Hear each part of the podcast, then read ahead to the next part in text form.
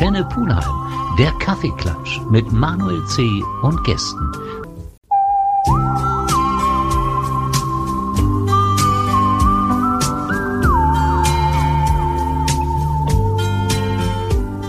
Antenne Pulheim, der Kaffeeklatsch mit Manuel C. und Gästen. Kaffeeklatschzeit heute mit einem kleinen Kaffeeklatsch-Spezial, weil ich bin im Urlaub und der Moritz hat mir natürlich ein Aufnahmegerät mitgegeben und hat gesagt, wenn du irgendwo eine interessante Stelle findest, mach doch einfach einen Kaffeeklatsch. Die interessante, schöne Stelle habe ich gefunden. Eine charmante Gastgeberin habe ich auch gefunden. Und wo ich hier bin und wer mir gegenüber sitzt, das erzählst du bitte. Ja, hallo, ich bin die Helga Verwein vom Segelzentrum Elba. Also wir sitzen auf der wunderschönen Insel Elba im toskanischen Archipel. Und ähm, ja, wir haben eine Segelschule in dem kleinen Fischerdorf Banjaya. Wir machen das Ganze mit unserer Familie zusammen, haben also sozusagen einen Tourismusbetrieb unter dem Motto Segeln, also bewegen im Urlaub, Action und Spaß haben. Und das machen wir mit der ganzen Familie zusammen und äh, ja, sind begeisterte Segler und freuen uns auf jeden das. Urlaub. Genau. Ja. Gut, Banaya, sag ich mal, hat noch nicht jeder gehört, Elba schon eher. Ich habe schon oft gehört, dass die Leute Elba gar nicht zuordnen können, weil sie meinen, das wäre französisch, weil der Herr Napoleon hier mal war. Aber es ist natürlich eine italienische Insel. Wie ist so ungefähr die Streckenführung, wenn wir mit dem Auto nach der Schweiz hinkommen? Erst Milano, dann Also es geht eigentlich super mit dem Auto, weil auch die Strecke wunderschön ist. Also wir fahren natürlich auch immer noch wieder in unsere Heimat nach Köln. Und die Strecke ist, man muss so ungefähr 14 Stunden, 13, 14 Stunden kalkulieren, dann hat man auch schöne Pausen. Oder man macht einen Stopp zwischendurch.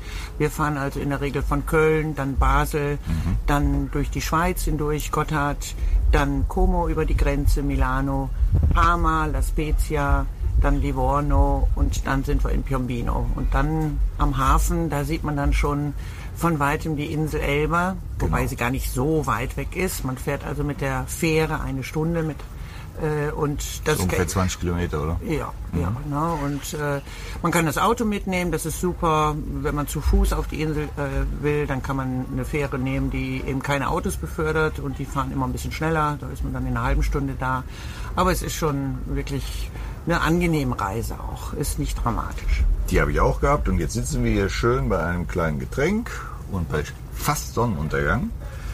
Und wie es nachher weitergeht, warum es euch hier niedergelassen hat und was es hier alles zu erzählen gibt, das erfahren wir nach der nächsten Pause.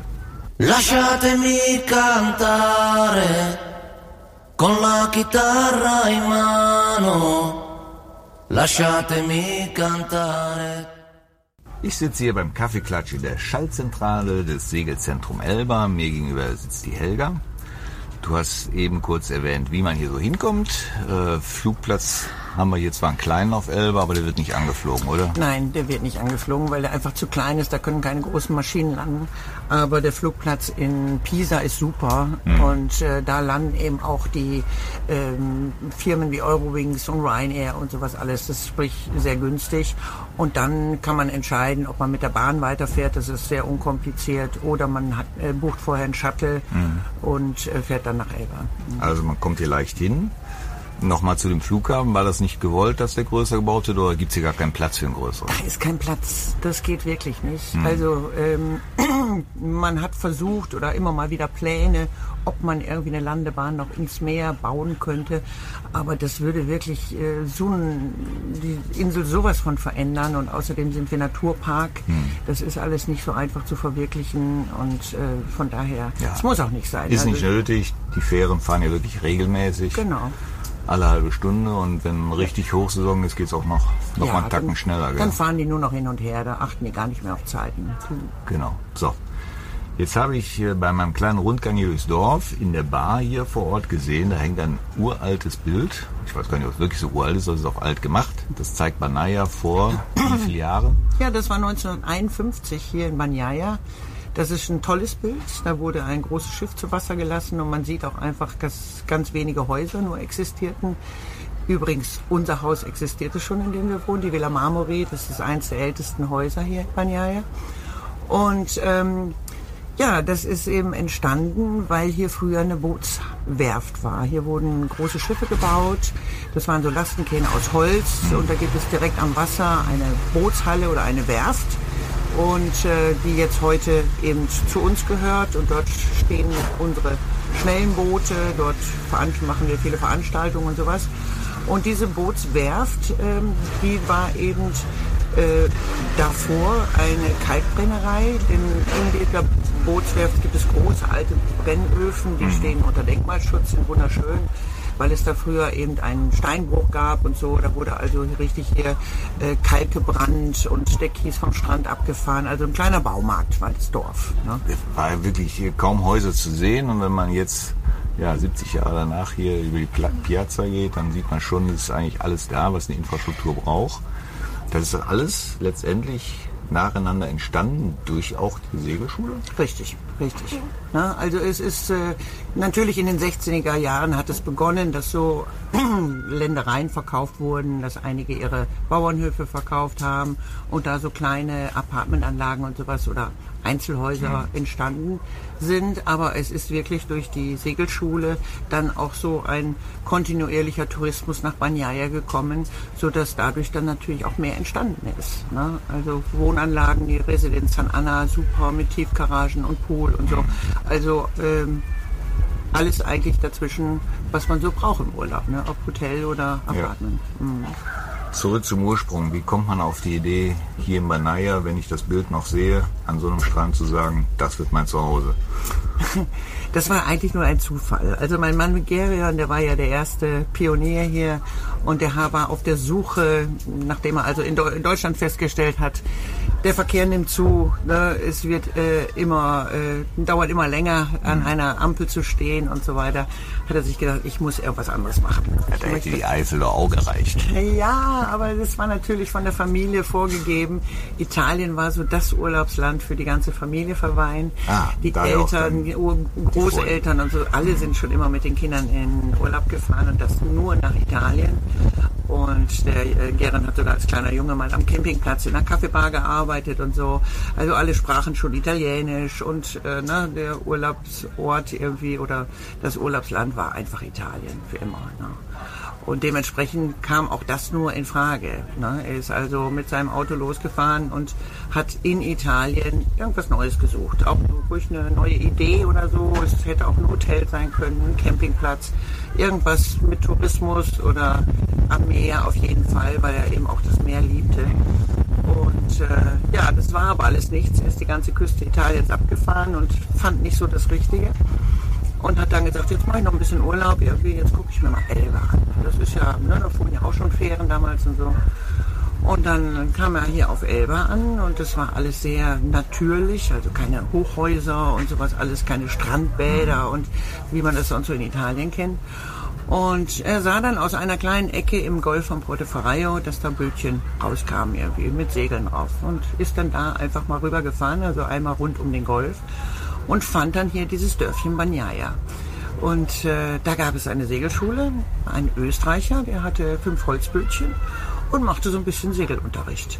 Und äh, das fand er dann wirklich total idyllisch. Mhm. Und dann gab es noch, das war damals auch sehr, sehr schön, auf dem Strand ein Restaurant, das Willi Nomate.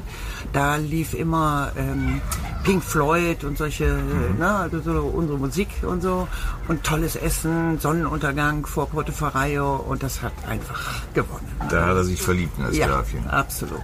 So, wie der Geron in Manaya gelandet ist, haben wir jetzt erfahren. Gleich erfahren wir, wie du hier hingekommen bist. Und warum ich hier bin, naja, Guckt euch einfach die Bilder an, dann wisst ihr es.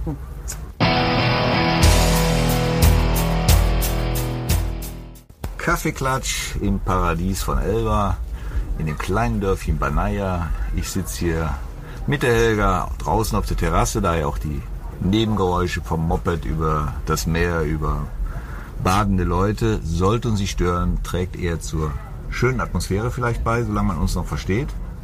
Helga, du hast eben erzählt, wie dein Mann der Gerin hier gelandet ist. Das war aber noch lange nicht die Zeit, wo du hier gelandet bist. Genau. Ich bin circa zehn Jahre später gekommen. Und zwar war es so, dass ich bei einem Verband tätig war, und zwar dem Verband Deutscher Sportbootschulen. Das war damals ein sehr wichtiger Verein, um überhaupt so Lehrmaterial für Segelausbildung herzustellen, äh, Segelunterricht, äh, mhm. äh, all diese Dinge haben wir gemacht und hatten da im Grunde die Segelschulen, die natürlich auch unser Material brauchten und die ganzen Seminare und sowas alles. Und das war ein toller Job und äh, wir haben also äh, jedes Jahr Ausstellungen gemacht in äh, verschiedensten, bei verschiedensten äh, Bootshows und da waren wir immer in Düsseldorf. Die große da, Boot. Die große Boot. Und ähm, da kamen natürlich auch immer viele Schulen, die dann bei uns Mitglied werden wollten, die Fragen hatten, Einzelgäste, die Ausbildungsfragen hatten und so. Und da kam eines Tages der Gerion und äh, der interessierte sich eben für das Ganze, für die Segelscheine und alles, was wir herauskamen. Und ist dann bei uns eingetreten in den Verband. Ne? Und da war so der erste Stein gelegt. Wir hatten gleich also äh, Sympathien füreinander. Aber jeder hatte halt so sein, sein Lebensfeld und äh, ja, ist dann erstmal äh, zurück. Und dann bin ich auch äh, später dann ins Ausland gegangen, weil auch für mich Deutschland dann äh, ja immer nur auf dem Papier segeln war dann auch nicht so meine Welt. Ich wollte dann auch live se- segeln, nicht nur im Urlaub, sondern täglich. Und wir hatten so viele Ausbildungsseminare gegeben. Jetzt wollte ich mal selber zeigen, was man alles machen kann. Und bin dann ins Ausland gegangen. Ne? Und ähm, da habe ich dann in verschiedenen Ländern gearbeitet, zum Schluss halt in der Türkei und Spanien. Und äh, ja, und in Spanien kam dann, wir waren natürlich immer wieder auf den Bootsmessen, haben uns getroffen und in Spanien ist dann so der Funke übergesprungen und dann habe ich gesagt, okay, jetzt komme ich mit nach Elba. Wie schön. Also du warst dann auch immer bei Segelschulen und hast dann quasi Ja. das auch angewandt, Ja. was sonst für dich immer nur Theorie war. Genau, genau. Der Gero hat dich verfolgt, oder? Wenn er euch in Spanien getroffen Ja, hat, ja, muss ja, er dich verfolgt haben. Aber wir hatten schon immer einen guten Kontakt zueinander. Das war schon großartig und äh, wir wussten einfach, dass wir füreinander geschaffen sind. Ach, wie schön. Du bist auf einer paradiesischen Insel. Die Sonne geht langsam unter. und Vor dir steht ein kleines, nettes Getränk. Dir gegenüber eine fröhliche Erzählerin und dann noch so eine Geschichte. Normalerweise müsste man sehr schnell aufhören, aber das war ja quasi auch erst hier der Anfang für Banaya. Ja, Das heißt, wie viele Jahre später bist du dann hier gelandet? Zehn Jahre hast du zehn Jahre später. Mhm. Und da gab es dann hier schon was von der Segelschule. Da gab es ein paar Boote. Genau, da gab es äh, ja noch auch noch eine Menge Holzboote, so ein paar alte Jollen. Dann gab es so die erste Laserflotte, die hatte der Gern dazu gekauft und äh, Motorboote und jede Menge Yachten. Also da war der ganze Trend so ein bisschen mehr auch ri- Richtung Yachtsegeln und so. Aber eben, wir hatten unsere Station bei uns im Haus, also die Villa Marmori auf dem Strand und nichts weiter. Die ne? habt ihr seit wann? Ab dem Tag, als der Geron nach Banyaya kam, ist er hier eingezogen und hat das Haus nie wieder verlassen. Also das, das war dann auch frei, das konnte er dann sein. Ja, das hat er gemietet viele Jahre Ja, toll. und dann langsam ging das dann irgendwie, dass er es kaufen konnte. Mhm. Ja, toll. Erst mit mehreren und so, aber Ja, gut, dann ist Ja. natürlich klar, dass man hier nicht mehr weg ist. nein. Und dann äh, ja, ging, das, ging das los, als wir dann zusammen das machten. Das war natürlich, das hat uns einen Riesenspaß gemacht. Also ich hatte natürlich auch ganz, ganz viele Ideen, weil ich bis dahin also immer Angestellte war und mich nicht wirklich so, äh, ja, meine Ideen ausleben konnte. Und dann haben wir also so richtig losgelegt. Und mit dem Tag ging es auch wirklich aufwärts. Unser Laden wurde immer besser, immer größer und immer schöner. Auch ähm, viele junge Menschen, äh, Kinder, äh, Leute, die jedes Jahr zu uns kamen und so. Ne? Und dann ja, haben wir auch natürlich überlegen müssen, ne, wie können wir so ein bisschen größer werden, ne, expandieren. Ne? Wir hatten also damals noch kein Problem. Man konnte durchaus mal die Boote an den Strand ziehen. Wir haben unsere Partys auf dem Strand gemacht und so. Das war also alles unkompliziert. Aber mit der Segelschule wuchs auch so ein bisschen der Tourismus im ganzen Dorf. Also es kamen auch viele, die jetzt nicht unbedingt segelten, aber fanden eben so dieses Leben schön. Ne? weil es wirklich eine eigene Dorfstruktur hat und äh, mit einem Supermarkt und kleinen Restaurants und Bars und sowas. Und äh, dann war diese Bootswerft, die war plötzlich frei und da war dann so eigentlich unsere Idee, Mensch, das wäre was. Ne? Und dann haben wir lange hin und her überlegt und haben also dann die Bootshalle gemietet und äh, haben die auch viele Jahre dann gehabt und äh, da dann eben unsere Feste, eine Küche, wir Wie haben viele dann Segler konntet ihr so. zu der Zeit überhaupt versorgen? Also damals hatten wir immer so ähm, 80 Segler. Ja, Ne? ist schon ordentlich. Ne? Und äh, das äh, können wir aber jetzt locker doppeln. Ne? Aber auch nicht so, dass es jetzt eine Segelfabrik ist oder so. Ne? Wir haben ganz viele einzelne Programme und Kurse und äh, das ist also wirklich toll, dass jede, ob jetzt die Kinder in verschiedenen Kursen sind und so, ähm, man sieht eigentlich erst am, am Wochenende, am Freitag, wenn alle zur Party kommen, wer ist eigentlich alles da. Ne? Und äh, ansonsten verstreut sich das alles gut im Dorf und man lernt tolle Leute kennen. Kinder finden hier Freunde, die verabreden sich teilweise. Also die Jugendlichen, die heutzutage kann man ja mit E-Mail und SMS und so Kontakt halten. Und äh, da wird also schon vor dem Urlaub wird schon genau ausgemacht, wann und wo man sich abends am Strand trifft und noch eine Party macht und so. Das ist toll. Großartig. Aber wir müssen ein kleines Päuschen machen. Der liebe Moritz wird eine passende Musik dazu finden und dann geht es gleich schon weiter.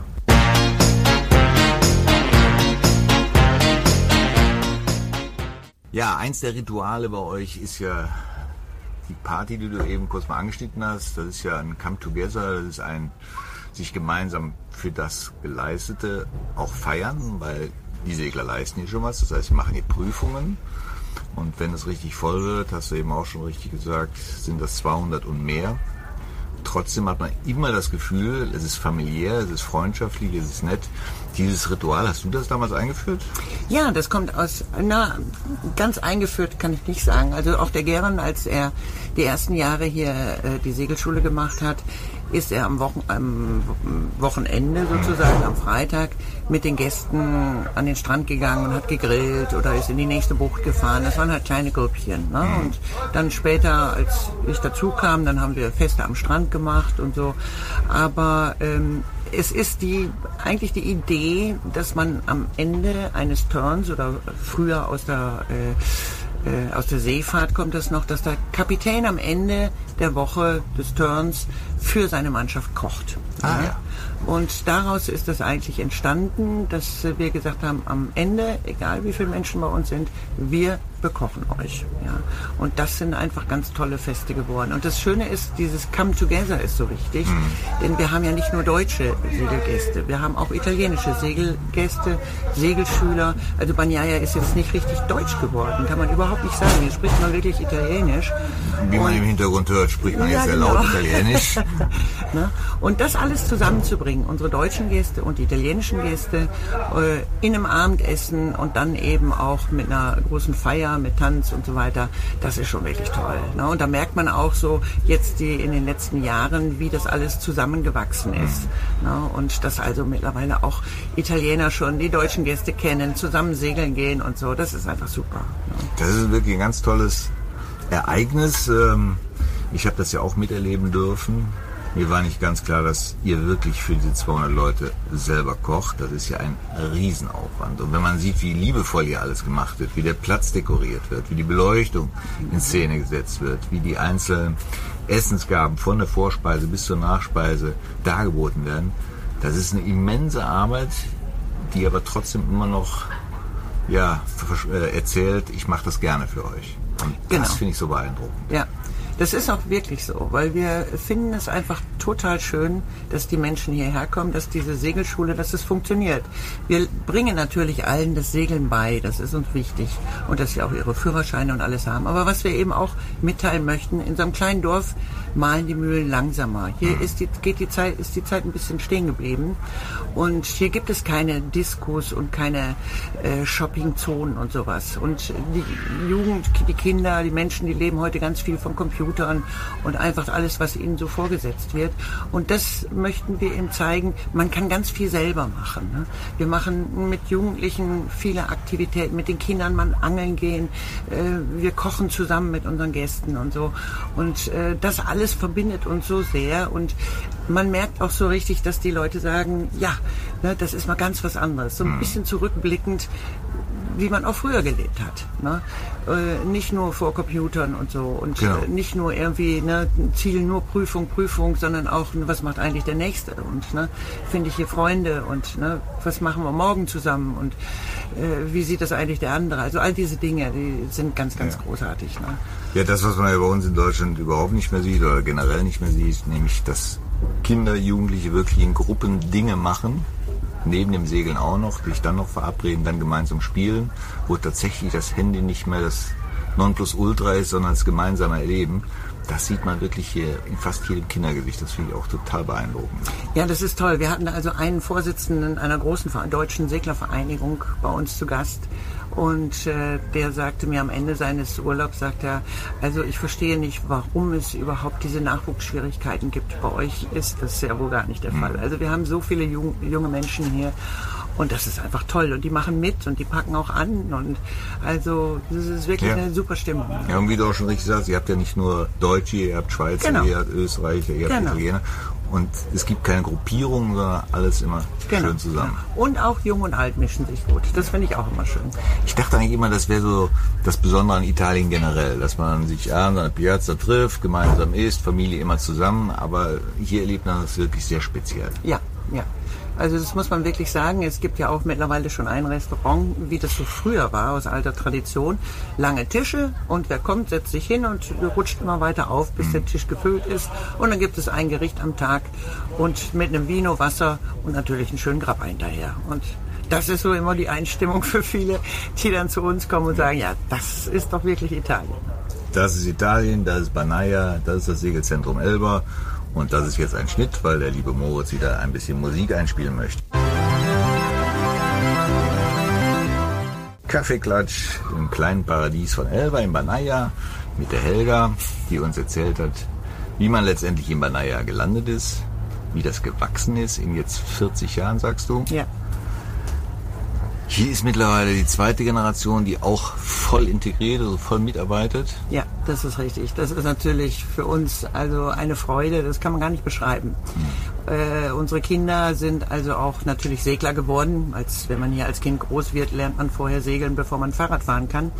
Aber trotzdem kann man nicht immer davon ausgehen, dass die auch die gleiche Passion haben wie die Eltern. Genau.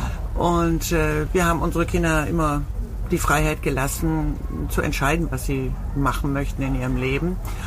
Und äh, aber es ist so, dass unsere große Tochter Zara zurückgekommen ist aus Florenz nach einem Studium und so und voll eingestiegen ist hier in Bagnaia im Segelzentrum mit ihrem Mann Ricardo, der also auch großartig mitmacht, der also wirklich auch diese Passion hat der ursprünglich mal sagte, er wollte Fischer werden, aber das hat er dann doch gecancelt und sagte, Segeln ist was Schöneres. Und ähm, die machen also wirklich voll mit und das ist uns eine Riesenfreude. Ne? Wo haben die zwei sich gefunden? Ja, das ist witzig. Also sowohl der, also der Ricardo ist auch ein Elbaner, kommt aus Porto Ferraio, aber die beiden haben sich in Florenz beim Studium gefunden, äh, getroffen, kennengelernt und sind dann gemeinsam zurück wieder nach Elba gekommen. Und die nächste Generation ist auch schon am Anmarsch. Genau. Weil deine Tochter hat nämlich auch zwei Töchter. Richtig, zwei Mädchen, die Isabel und die Zoe. Die Isabel, die ist jetzt acht Jahre alt und sie ist also wirklich wie ihrer Mutter aus dem Gesicht geschnitten und segelt wie eine Göttin. Ui. Da sind wir stolz, ja wirklich. Also vom Opti über Open Big und alle möglichen Boote segelt sie schon. Das ist übrigens auch eine ganz witzige Sache. Normalerweise, wenn man so ein kleines Baby hat, dann schaut man ja, dass die abends irgendwie in den Schlaf geschaukelt werden und man kennt das so aus der Stadt, dass man dann mit dem Auto Maxi-Cosi dann durch die Stadt fährt und dieses Geräusch des Autos bringt sie dann zum Schlafen. Wer macht das? Ja, ja, ja, ich kenne da viele. Aber was machen unsere Kinder? Die nehmen so Maxi Cosi mit aufs Boot, auch morgens um 5 Uhr. Und dann schaukelt das Kind in dem Boot und wenn die dann schlafen, kommen die wieder zurück.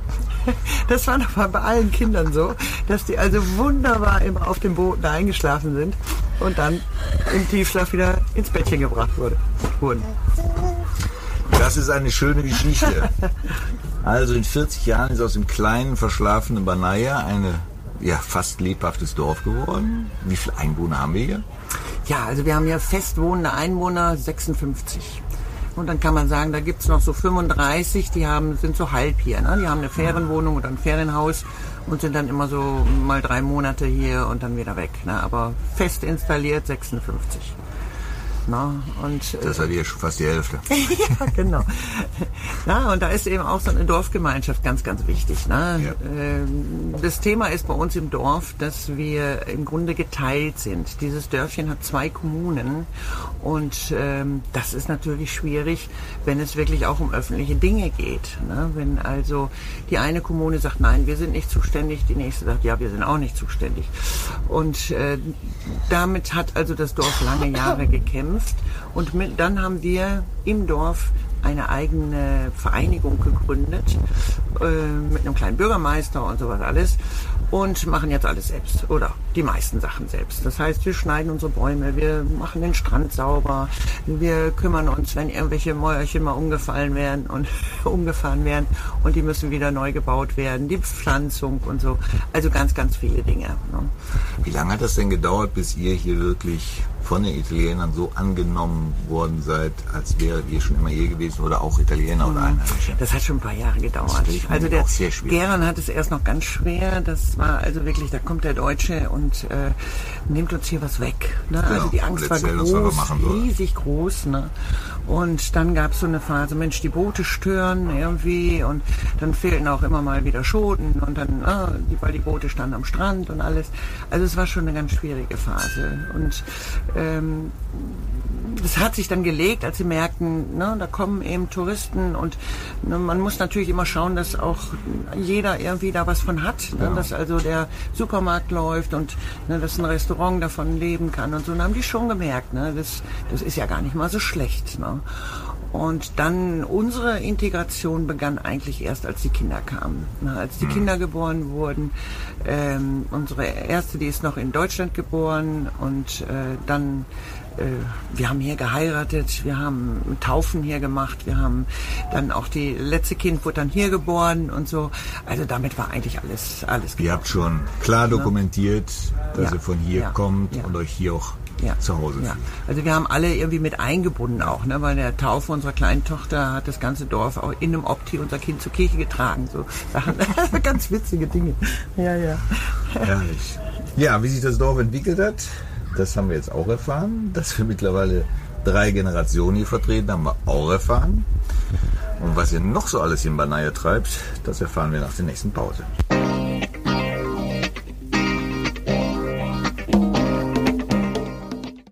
Kaffeeklatsch auf Elba, hätte ich auch nie gedacht, dass ich das mal erzählen würde. Wobei, ganz ehrlich, Kaffeeklatsch ist es hier nicht.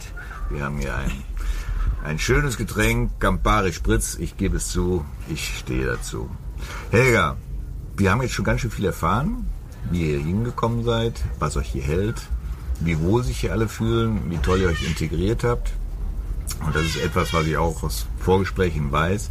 Ihr kümmert euch wirklich auch um Dinge, die euch eigentlich im weitesten Sinne nichts angehen würden, wenn ihr euch hinsetzen würdet und sagt, pass mal auf, das ist euer Problem. Aber ihr macht das ganz bewusst, ihr kümmert euch um Dinge, die das Dorf angeht, ihr kümmert euch um ein ganz aktuelles Problem, wie wir gestern erfahren durften. Ihr seid nämlich, beziehungsweise eure Palmen sind auch von diesem furchtbaren Rüsselkäfer angegriffen. Und das heißt eigentlich, wenn man so ein bisschen durch Spanien, Italien fährt, sieht man es rechts und links, Palmen kaputt, Palmen ohne Kopf. Die fressen nämlich diese Palmen auf. Und habt ihr auch letztendlich Initiative ergriffen. Oh ja, oh ja, wir waren also schockiert, als da dieser Käfer nach Elba kam.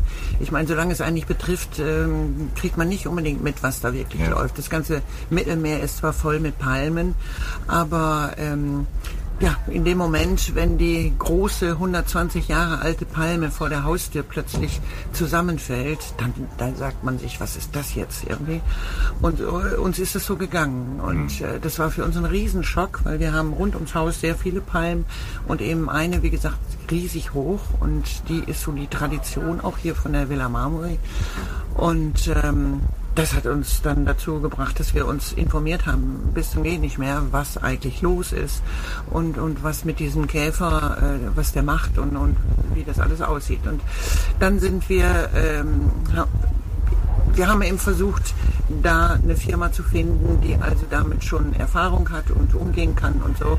Und sind auf eine spanische Firma gestoßen, weil die Spanier, die hatten da schon länger Probleme und ähm, haben dann äh, Lehrgänge gemacht, wie man die behandelt, ne, was gemacht werden muss ne, und äh, waren also ganz begeistert und haben dann einfach hier bei uns im Dorf damit begonnen. Ja, also erstmal um überhaupt die Palmen zu schützen, so Präventivsachen, das Impfungen jeden Monat und dann eben die Palmen, die also schon befallen waren, mit äh, Duschen von oben über einen, mit einem Hubwagen und so weiter, haben wir die alle behandelt. Wir sahen aber, dass auf der ganzen Insel Elba plötzlich die Palmen überall zusammenfielen. Und das hat uns total schockiert, weil keine Reaktion kam. Wir haben nicht gesehen, dass irgendwas passiert. Ja.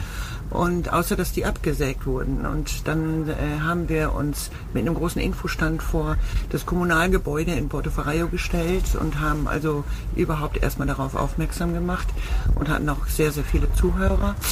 Und äh, dann unter anderem eben auch die Kommune und mit der zusammen haben wir dann einen Kongress gemacht in Elba, wo eben auch von Gesundheitsämtern aus Sanremo, Livorno, Pisa und überall die Leute herkamen. Unter anderem eben auch Firmen, die sich diesem Thema schon gestellt hatten und Produkte hatten. Äh, zu, an diesem Tag kamen also von überall auf Elba kamen äh, Hotelbesitzer, Privatleute und so, um zu hören, was da überhaupt los ist, um erstmal eine Aufklärung zu haben, was es auf sich hat. Und äh, dann eben auch zu hören, was, was kann man machen. Ne? Und äh, Da ist das Angebot nicht sehr groß. Ich habe nämlich, Nein. nachdem ich da auch von erfahren habe, da mal ein bisschen recherchiert im Internet, äh, Ende der 90er Jahre ist er wohl erstmals aufgetreten in Ägypten. Dann Spanien ist ja mittlerweile komplett befallen. Und das, äh, diese, dieser Käfer, dieser Rüsselkäfer ist ja so resistent gegen alles, dass da tatsächlich auch noch gar keine äh, entscheidende Lösung gibt, oder? Man kann Doch. nur eindämmen. Oder Doch. kann man auch zerstören? Ja, gut, es müssten alle mitmachen. Das ist das Problem. Ne? Wenn nicht alle mitmachen, dann wird dieser Käfer überleben. Aber es gibt mittlerweile Produkte, die kann man impfen. Ja, das ist also nach Leonardo da Vinci, wie der das früher gemacht hat, bei den Bäumen, die krank waren. Da hat er Löcher reingebohrt in den Stamm und hat dann Arsen eingefüllt, um über das Lymphsystem dann sozusagen die Insekten oder äh, den Befall zu, zu lindern. Und das hat auch da hat er Erfolge gehabt.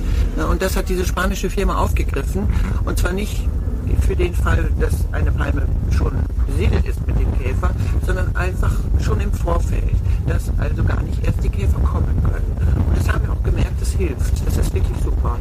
Aber wenn dann direkt der Nachbar sozusagen nichts gemacht hat und die nisten sich dort ein, dann ist natürlich die Gefahr auch groß für die geimpften Bäume. Und dann hilft eben wirklich nur, dass man von oben ganz langsam, das ist so eine Mischung aus einem speziellen Gift und auch Dünger in die Krone, in das Herz der Palme einträufeln lässt. Ja. Man sieht das in Spanien, die haben also ganz häufig so Röhrchen gelegt, die dann direkt oben in der Krone enden. Aber die Gefahr ist da eben sehr groß, dass da das Röhrchen verstopft oder sich verschiebt und so. Und dann hat man nachher nicht den Effekt. Na, dann hat es eben doch nicht geholfen und die sind voll befallen. Ja. Aber es ist ein Riesenthema und wir sehen also auch in Italien, wenn man Süditalien nimmt, in, da gibt es auch kaum noch äh, äh, Palmen. Ne? In Rom, Neapel und so. Also wirklich nur die, die intensiv diese Palmen auch behandelt haben, die überleben und alle anderen sterben tatsächlich. Und viele meinen, na gut, dann ist die Palme halt irgendwann weg und dann ist Ruhe. Das ist nicht so, weil die gehen auf die anderen Palmen über. Ne? Und, und wenn die nicht mehr da sind, dann nehmen die Kakteen oder äh, Algarven und so. Das geht immer weiter. Also man braucht davon nicht träumen, wenn es keine Palme mehr gibt, dass dann der Rüsselkäfer aufgibt. Also ein wichtiger Appell, wenn dann alle zusammenhalten, zusammen agieren, das ist das, was ihr seit 40 Jahren hier vor Ort praktiziert mit eurer Segelschule. Helga, Genau. wir genießen jetzt zusammen den Sonnenuntergang. Wir sind leider schon durch mit der Zeit. Es war sehr schön. Ich könnte hier ja, zumindest den Sonnenuntergang noch gerne erleben. Vielen Dank, dass du dir Zeit genommen hast und toi toi für die Zukunft. Ja, danke schön. Fand ich toll, dass ich hier sein konnte. Super. Sehr gerne. Ciao.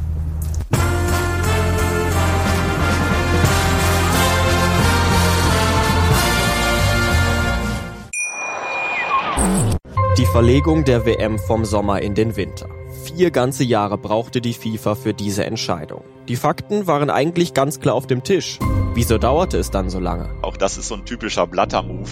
Und da hat man diesen Konflikt gescheut. Antworten darauf hört ihr in der neuen Folge von Beyond Qatar. Ab sofort überall, wo es Podcasts gibt. Beyond Qatar. Die Geschichte hinter der Skandal-WM. Überall dort, wo es Podcasts gibt. Eine Produktion der Podcastbude. 100 Fußballlegenden. Sie sind die berühmtesten, die erfolgreichsten, die besten der Fußballgeschichte. Beckenbauer, Platini, die größten Stars aller Zeiten. Malte Asmus und Moritz Knorr erzählen von überragenden Siegen, von bitteren Niederlagen und davon, wie sie wurden, was sie heute sind. 100 Fußballlegenden. Mein Sportpodcast.de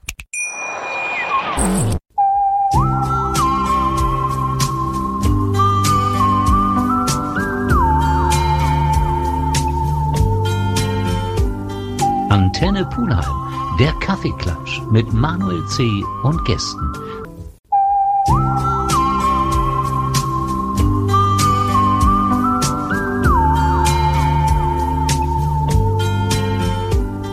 Antenne Pulheim, der Kaffeeklatsch mit Manuel C. und Gästen.